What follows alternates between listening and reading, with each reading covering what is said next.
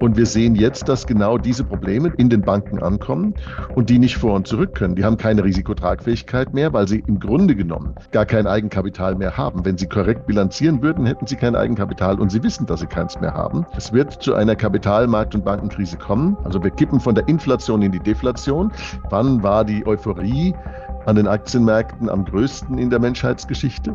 am Tag vor dem Crash. Ist es so, dass die Amerikaner die falsche Energiepolitik der Europäer schamlos ausnutzen. Und äh, das würde ich an deren Stelle auch tun. Die Deindustrialisierung Deutschlands ist die Reindustrialisierung Amerikas. Wir haben nicht die Blase, quasi entlassen aus dem Immobilienmarkt, sondern wir haben den Immobilienmarkt komplett ruiniert. Den Einbau einer in Wahrheit nicht funktionierenden Heizung, nämlich was anderes ist die Wärmepumpe nicht. Wenn es richtig kalt wird, friert das Ding einfach ein. Dann heizt da gar nichts mehr. Die Art der Krisenlösung, die Ihnen davor schwebt, die können Sie ja nur dann durchsetzen, wenn Sie gleichzeitig mit Einführung des CBDCs das Bargeld abschaffen. Die Arroganz der Macht in Berlin ist mit nichts zu überbieten. Das ist das, was man von den Menschen in der gesamten Bevölkerung immer deutlicher spürt. Währenddessen entstehen neue Parteilandschaften und neue Parteien, die sich den Nichtwählern widmen und das Bankensystem wackelt. Im Hintergrund sucht die Politik Wege, ihre Perversion an Ausgaben durch die Steuereinnahmen der Bürger immer weiter und immer schneller zu stopfen, die Bürger zu schröpfen und das System künstlich am Leben zu halten. Und über all diese Themen würde ich heute mit euch und gemeinsam mit Dr. Markus Rall sprechen, den ich eingeladen habe, damit er wieder mal zum Jahresabschluss und auch zum Jahresauftakt des Jahres 2024 seine Meinungen, seine Einsichten und seine Tipps preisgeben wird. Liebe Zuschauer, ihr seht's, kurz vor den Feiertagen noch mal ein spannendes und sehr wichtiges Gespräch, wie ich finde. Wir sprechen jetzt nämlich heute darüber, was gerade in Deutschland vor sich geht. Die politische Trendwende und der politische Umschwung hat begonnen. Lieber Markus, schön, dass du da bist. Herzlich willkommen. Danke für deine Zeit. Danke, Dominik, für die Einladung. Die Themen gehen uns ja ganz offensichtlich nicht aus. Ja, dazu tragen unsere Protagonisten in Berlin und weltweit einiges bei. Ich möchte, bevor wir auch über deine äh, politische Partei heute noch mal ein bisschen sprechen oder zumindest über das, was im nächsten Jahr ansteht, doch noch mal einen Blick auf unser Land werfen. Denn Deutschland und das, was du ja vor Jahren schon angekündigt hast, tritt jetzt in die Realität ein. Wir sehen ähm, Pleitewellen, wir sehen große energieintensive Konzerne abwandern. Wir sehen vor allem aber auch, dass tausende Unternehmen und hunderttausende Arbeitsplätze bedroht sind. Nicht nur in den Kernindustrien der Automobilindustrie oder vielleicht jetzt auch bei den Landwirten durch die Regulatorik, sondern auf ganzer Bandbreite. Und ähm, würdest du sagen, dass die Zombies jetzt fallen? Also das, was du bereits lange angekündigt hast, dass es jetzt vor unseren Augen gerade passiert? Also die Zombies fallen, aber es passiert mehr als das. Die Zombies sind natürlich schon eine stille Last in den Bankbilanzen schon lange, weil sie im Grunde genommen ohne die Subvention des Nullzinses nicht lebensfähig sind und weil die Zinserhöhungen im Zuge der Inflation jetzt äh, immer mehr Unternehmen da in die Bredouille bringt. Aber es sind nicht nur die Zombies, die fallen, es fallen auch gesunde Unternehmen aus zwei Gründen. Erstens, weil die Überregulierungspolitik und die falsche Wirtschaftspolitik, die falsche Energiepolitik unter dem Vorwand eines gar nicht existierenden Klimaproblems, äh, weil das alles auch gesunde Unternehmen belastet. Das heißt also, die Pleiten, die wir jetzt steil ansteigen sehen, sind nicht nur das Ergebnis, dass die Zombies fallen, aber sie fallen auch. Und ähm, das zweite große Problem ist natürlich nach wie vor äh, die äh, Verluste in den Bankbilanzen aus der Abschreibung beziehungsweise aus den nicht getätigten Abschreibungen von Anleihen, die sie in den Büchern haben und die ihr Wert verloren haben. Und das ist die zweite stille Last, die auf den Bankbilanzen liegt wie Blei. Und wir sehen jetzt, dass genau diese Probleme, die ich seit Jahren angekündigt habe, in den Banken ankommen und die nicht vor und zurück können. Die haben keine Risikotragfähigkeit mehr, weil sie im Grunde genommen gar kein Eigenkapital mehr haben. Wenn sie korrekt bilanzieren würden, hätten sie kein Eigenkapital und sie wissen, dass sie keins mehr haben. Und sie hoffen jetzt darauf, dass sie das irgendwie aussitzen können. Hold to Maturity, warten, dass es irgendwie vorbeizieht, aber es wird nicht vorbeiziehen. Es wird zu einer Kapitalmarkt- und Bankenkrise kommen, die ist unvermeidlich im Zuge der weiter ansteigenden Pleiten. Und äh, das wird dann kollidieren mit den weiterhin falschen politischen Ansätzen dieser Bundesregierung und nicht nur dieser Bundesregierung, sondern auch der Europäischen Kommission. Das ist also ein europäisches Problem, nicht nur ein deutsches. Und dann werden wir sehen, dass äh, dieses Zombie-Problem sehr viel größer ist, als die Leute denken. Und äh, dann wird es, wenn es dann erstmal in den Fokus der Aufmerksamkeit gerückt ist, dann wird es plötzlich wie ein Riese vor den Leuten stehen. Ähm, und wir werden dann auch äh, wieder die Rufe nach Rettung sehen. Die, wird, die werden auch kommen. Die Rettung wird kommen ähm, mit vielen Billionen Euro, die frisch gedruckt werden müssen. Das ist, äh, da stehen wir jetzt, nachdem man jahrelang behauptet hat, es sei nicht so.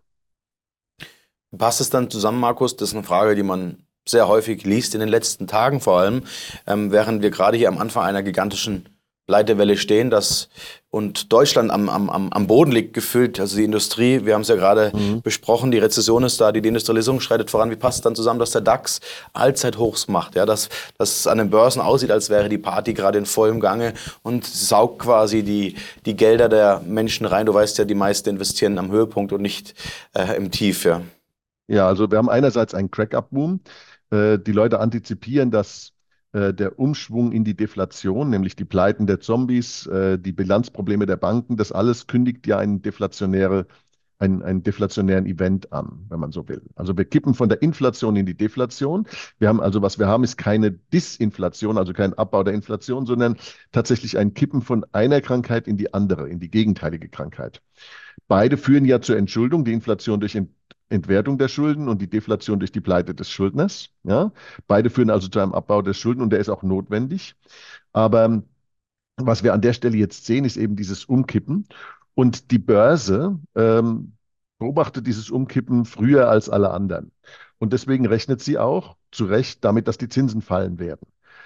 Entschuldigung, die fallende Zinsen sind natürlich super für die Aktienkurse, aber es wird insofern ein Crack-Up-Boom sein, als die Aktienkurse natürlich dann, wenn sie weit genug angestiegen sein werden, vor der Realität stehen oder eigentlich vor zwei Realitäten. Nämlich erstens, dass mit der Senkung der Zinsen die Geldmenge wieder steigt und die Inflation auf sich dann wieder zurückkehrt und man dann wieder mit steigenden Zinsen rechnen darf und die erratischen Ausschläge immer heftiger werden, also die Risiken dementsprechend auch immer heftiger werden.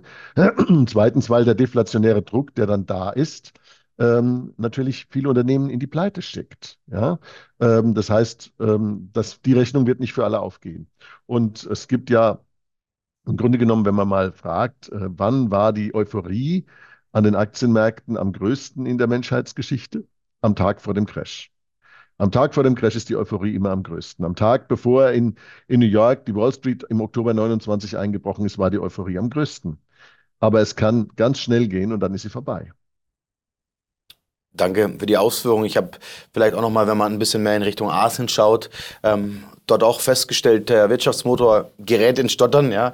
Und ähm, würdest du davon ausgehen, dass hinsichtlich des Jahr 2024, über das wir heute auch ein Stück weit sprechen möchten, ähm, im nächsten Jahr mit einer globalen Rezession zu rechnen ist? Also werden die Chinesen, werden die Vereinigten Staaten, werden diese äh, Volkswirtschaften gemeinsam auch mit dem europäischen äh, ja, Motor, weiß ich gar nicht, ob man überhaupt noch nennen kann, wir sind ja gerade derzeit im Sinkflug, ja?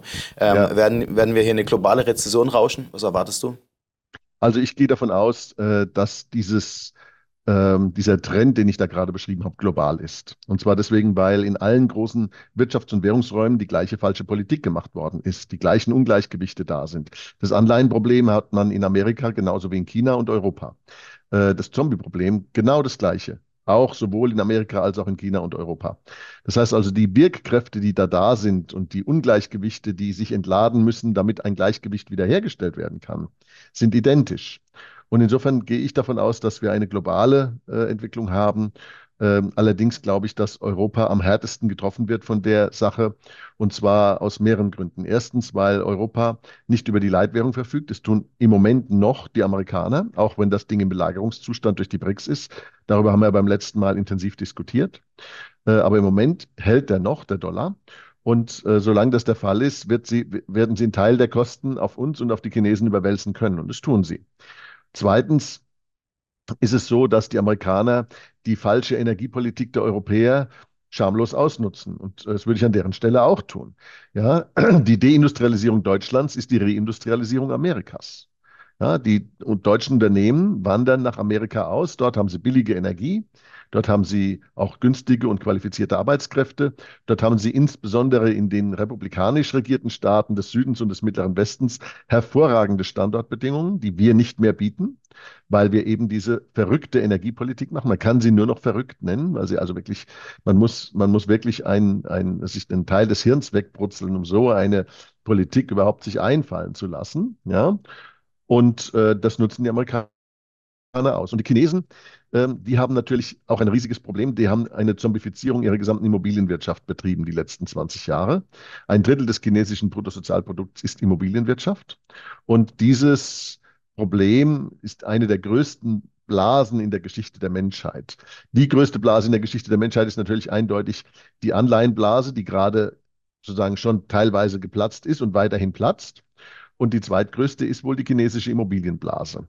Und wenn die zur Deflation schreitet, ähm, dann wird es in China sehr interessant. Und zwar deswegen, weil die Chinesen trotz des staatlichen Überwachungssystems, trotz des Social Scorings, trotz all der kommunistischen Maßnahmen zur Komplettentmündigung der Bürger, äh, sind eigentlich Menschen, die tatsächlich auch im Angesicht schlimmster Repression, wenn es ihnen schlecht geht, auf der Straße sind. Ja, ähm, deswegen ist ja die Kommunistische Partei so panisch. Ja, deswegen braucht sie ja diese ganze Überwachung, weil sie genau das weiß. Aber sie wird das nicht aufhalten können, wenn sie, ähm, äh, wenn, wenn da die, die Ungleichgewichte zur Entladung kommen. Also das wird interessant, was in China in den nächsten, sagen wir mal, 12 bis 24 Monaten passiert. Und das birgt natürlich auch die Gefahr, dass die kommunistische Führung die Energie der Unzufriedenheit des Volkes, die sich da entladen, entladen dürfte, versuchen wird, nach außen zu lenken. Also fürchte ich, dass die Taiwan-Krise nur im Moment im Deep Freezer ist, aber dort nicht bleibt. Was ja ein weiterer Krisenherd wäre, wenn wir uns neben dem Nahostkonflikt und dem Ukraine-Konflikt äh, die aktuellen Probleme auch mal am Suezkanal anschauen. Ähm, die Zusammenhänge dahingehend und die Problematiken, die wir derzeit sehen, dass Reedereien unter anderem auch BB und äh, ja, äh, keine Frachter mehr und keine Tanker mehr durch den Suezkanal schicken will, dann wartet doch nur hier der nächste große mhm. Lieferengpass, die nächsten großen Lieferkettenprobleme auf uns. Wie, wie siehst du das? Was erwartest du aus diesem Konflikt und aus diesem Problem?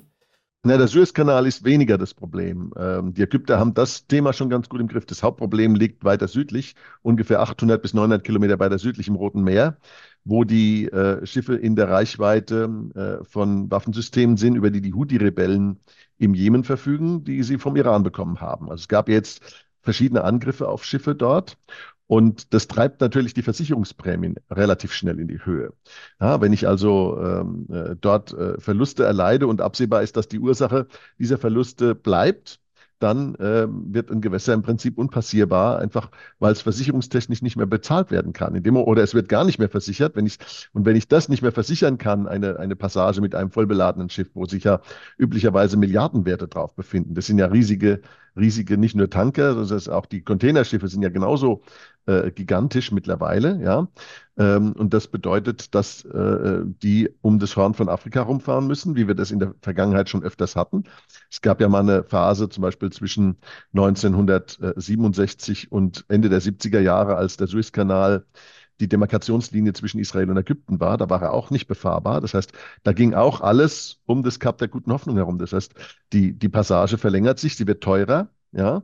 Ähm, und dementsprechend steigen auch die Preise und es bindet mehr Kapazität. Ich brauche, wenn ich doppelt so lange fahren muss, um Güter von A nach B zu transportieren, und selbst aus Asien ist das eine Verdopplung der Distanz, äh, dann wird es auch mehr kosten. Das ist also, das ist ein, ein ähm, äh, Prinzip kostengetriebener Inflationstreiber, der da noch lauert. Jetzt ähm, haben wir ja dadurch wahrscheinlich wieder noch weiter steigende Preise, zumal gehen, und ich denke, da sind wir beide auf einer Wellenlänge, wir beide davon aus, dass im nächsten Jahr ähm, erstmal wieder steigende Inflation zu sehen sein werden, wenn die Zinsen fallen und weitere Effekte, die daraus resultieren, Markus. Ich bekomme in den letzten Tagen immer mehr Fragen, wie man sich denn genau in diesen Zeiten am besten positionieren soll. Aus diesem Grund haben wir ja für den 17. Januar, das möchte ich den Zuschauern hier gerne auch mal kurz publik machen, zum ersten Mal unser ähm, gemeinsames Webinar Finanzielle Selbstverteidigung ins Leben gerufen. Und da freue ich mich natürlich schon drauf, wenn du auch hier wieder mal dein breit gefächertes Wissen teilen wirst. Ähm, Dennoch, äh, liebe Zuschauer, wir verlinken das gerne unter dem Video. Ihr könnt euch dort gerne schon mal einen der limitierten Plätze sichern. Ich bin sicher, es wird wieder mal ein unglaubliches Event, nachdem beim letzten Mal über 35.000 Menschen teilgenommen haben. Ähm, wir haben aber auch im Immobiliensektor in Deutschland Probleme, über die ich nochmal sprechen möchte, bevor wir auf die Banken schauen, ähm, um die Kurve nochmal zu bekommen, Markus. Und zwar die Signa-Gruppe ähm, hat erwischt, ja. Und ähm, mhm. hier hängen ja doch dann eine ganze Menge große äh, äh Unternehmen dran, ja. Also nicht nur das KDW, sondern auch äh, große Bauträger, die es hier mit reinreißt. Ähm, auch unzählige andere Projektentwickler in Deutschland haben durch die hohen Baukosten zu kämpfen. Und jetzt kommt eben das erhöhte Zinsniveau dazu. Was siehst du denn im deutschen Immobiliensektor, wenn du sagst, wir haben den, oder der chinesische Immobiliensektor wurde zombifiziert? Könnte uns eine ähnliche Entwicklung treffen, auch hier, oder sind wir hier substanziell noch etwas besser gestellt? Also wir sind substanziell eigentlich etwas besser gestellt, weil bei uns die Immobilienblase, die aber schon geplatzt ist, nicht die gleiche Größe hatte wie in China, auch relativ zur gesamten Größe der Volkswirtschaft. Aber wir haben ein anderes Problem. Wir haben nicht die Blase quasi entlassen aus dem Immobilienmarkt, sondern wir haben den Immobilienmarkt komplett ruiniert. Wir haben ihn komplett eingefroren. Wir haben gar keinen Immobilienmarkt mehr in Deutschland. Und warum haben wir den nicht mehr? Weil diese Bundesregierung vom Wahnsinn geplagt wird. Ja, dieses Heizungsgesetz von Herrn Habeck hat nämlich dazu geführt, dass die erwartbaren Kosten, die da investiert werden müssen, für Blödsinn, also für den Ersatz von funktionierenden Heizungen, den Einbau einer in Wahrheit nicht funktionierenden Heizung, nämlich was anderes ist die Wärmepumpe nicht. Die friert nämlich im Winter gegebenenfalls ein. Sieht man aller Orten, wo sie schon steht, dass sie, wenn es richtig kalt wird, friert das Ding einfach ein. Dann heizt da gar nichts mehr. Wenn das also, wenn man also die Leute zwingt, die, die funktionierenden Heizungen rauszureißen, nicht funktionierende Heizungen einzubauen und das zu Kosten, die das Eigenkapital der Immobilienbesitzer übersteigen im Schnitt. Ja, das heißt also, die Kosten dieser gesamten Aktion sind höher als das gesamte Eigenkapital aller privaten Immobilienbesitzer in Deutschland. Dann ist das eine Vollenteignung. Und das bedeutet, dass man bei Verstand den Kauf einer Immobilie nicht mehr kalkulieren kann. Es ist einfach nicht möglich zu schätzen, ob sich diese Investition lohnt oder nicht lohnt. Und ähm, das ist allein das Ergebnis des Habeckschen Heizungswahnsinns. Und ähm, was wir hier an der Stelle sehen, ist, dass die Transaktionen um 90 Prozent eingebrochen sind. Also in den meisten Ballungsgebieten sind die Preise um 30 Prozent eingebrochen, die Transaktionen aber um über 90 Prozent. Es werden praktisch keine Wohnungen und, und Häuser mehr verkauft. Die Verkäufer sagen, es muss ich irgendwie aushalten, ich muss es aussitzen, ich muss es durchhalten, also verkaufe ich nicht in den, unter diesen Bedingungen. Und die Käufer sagen, ich muss doch nur zuwarten, dann wird es noch sehr viel billiger. Ja, ja. und äh, das heißt, die treffen sich nicht mehr im Markt. Es gibt, es, es kommt nicht mehr zu einer markträumenden Preisbildung da, weil die Erwartungen und die, ja, die Stick-Effekte quasi, ja, zu groß sind. Und ähm, das hat im Grunde genommen dafür gesorgt, dass jetzt nach den Anleihen, die ja schon als illiquide Assetklasse für die Banken zumindest jetzt äh, sich darstellen, auch die Immobilien eine illiquide Assetklasse geworden sind. Und was das bedeutet für die Bewertung der Immobilien als Sicherheiten in den Bankbilanzen und für die Kreditrisiken, die dann dort lauern, das kann sich ja jeder ausrechnen. Das heißt, das ist die dritte große Belastung neben den Zombies und den Anleihen, die jetzt in die Bankbilanzen risikotechnisch reinhageln wird.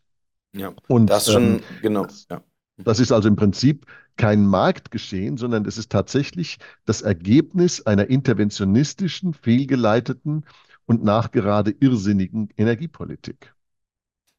Genau, das war die Frage, die du ja schon zum Teil beantwortet hast, wie stark sich eben genau die Immobilienkrise jetzt, die Zombies und aber auch die Anleihen, die ausfallen, auf die Banken auswirken. Und gefühlt entsteht ja hier gerade der perfekte Moment für die Neueinführung eines neuen Geldes, vielleicht auch in einer dramatischen Lage, die noch deutlich schlimmer als jetzt sein muss, da bin ich überzeugt, ja, den Menschen irgendwann auf dem Silbertablett dann die Lösung zu servieren in Form der CBDCs.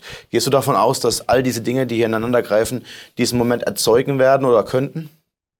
Also die Zentralbanken arbeiten ja an den CBDCs, aber sie werden die CBDCs nicht als Lösung der Krise präsentieren können, weil sie präsentieren sie ja als ein weiteres Zahlungsmittel. Die Art der Krisenlösung, die ihnen da vorschwebt, nämlich mehr mehr Gängelei und mehr Interventionismus und mehr Bevormundung, die können Sie ja nur dann durchsetzen, wenn Sie gleichzeitig mit Einführung des CBDCs das Bargeld abschaffen. Das ist aber ein technisch schwieriges bis unmögliches Unterfangen. Und zwar aus einem ganz einfachen Grunde. Wenn die CBDCs eingeführt werden, dann wird es zunächst mal eine Testphase geben. Das heißt also, man ist aufs Bargeld angewiesen, um den Zahlungsverkehr aufrechtzuerhalten, wenn es da irgendwelche Glitches und Bugs gibt. Äh, das Zweite ist, dass viele Leute das nicht sofort akzeptieren werden. Ja, das ist neue Geld. Und es gibt auch viele, so wie zum Beispiel ich, die es gar nicht akzeptieren werden, die dieses Geld einfach nicht zum Bezahlen annehmen. Ja, und das bedeutet, dass der Zahlungsverkehr ähm, unter dieser Annahmeverweigerung, aber auch unter den technischen Problemen, die normal sind im ersten Jahr, so stark leidet, dass die Krise dadurch verschärft wird und nicht entschärft wird. Ähm, die Abschaffung des Bargeldes kann also erst in einem zeitlichen Abstand technisch durchgeführt werden, wenn das Ding dann mal etabliert ist. Das heißt also, wenn, wenn Sie das mitten in die Krise reinpflanzen, dann wird es zunächst mal Ihr Problem überhaupt nicht lösen. Und wenn Sie es aus Verzweiflung reinpflanzen, dann wird es wahrscheinlich das Letzte sein, was Sie getan haben werden, weil Sie werden dann sehen, dass es zur Krisenbewältigung sich nicht eignet. Und die Krise wird einfach ihren Weg weitergehen. Denn die Krise ist nicht eine Krise, äh, der, der Form des Zahlungsmittels. Die Krise reich, reicht viel tiefer. Sie ist die Krise als Ergebnis, dass wir kein gedecktes Geld haben, sondern dass wir ein Fiat-Geld haben, dass dieses Fiat-Geld eine Illusion darstellt, dass es in Wahrheit gar kein Geld ist, sondern wir uns nur einbilden, es wäre Geld. Und dass das jetzt im Grunde genommen diese Illusion ähm, zum Ausbruch kommt, nachdem man ja diese Illusion in den letzten 30 Jahren genutzt hat, um über Inflation die Leute zu enteignen und damit das System der Ausbeutung eingeführt hat, das aber instabil ist und jetzt an sich selber scheitert. Finanzielle Selbstverteidigung erlernen, das kostenlos in unserem gemeinsamen Webinar. Dort geht es wirklich zur Sache. Wir können vor allem unzensiert und Klartext sprechen. Wir haben dort eine Plattform geschaffen, in der wir offen und unzensiert mit euch sprechen können. Das letzte Gespräch mit Dr. Markus Krall findet ihr hier. Ich darf ebenfalls schöne Weihnachten, einen guten Beschluss wünschen und freue mich, wenn wir uns im Januar wiedersehen.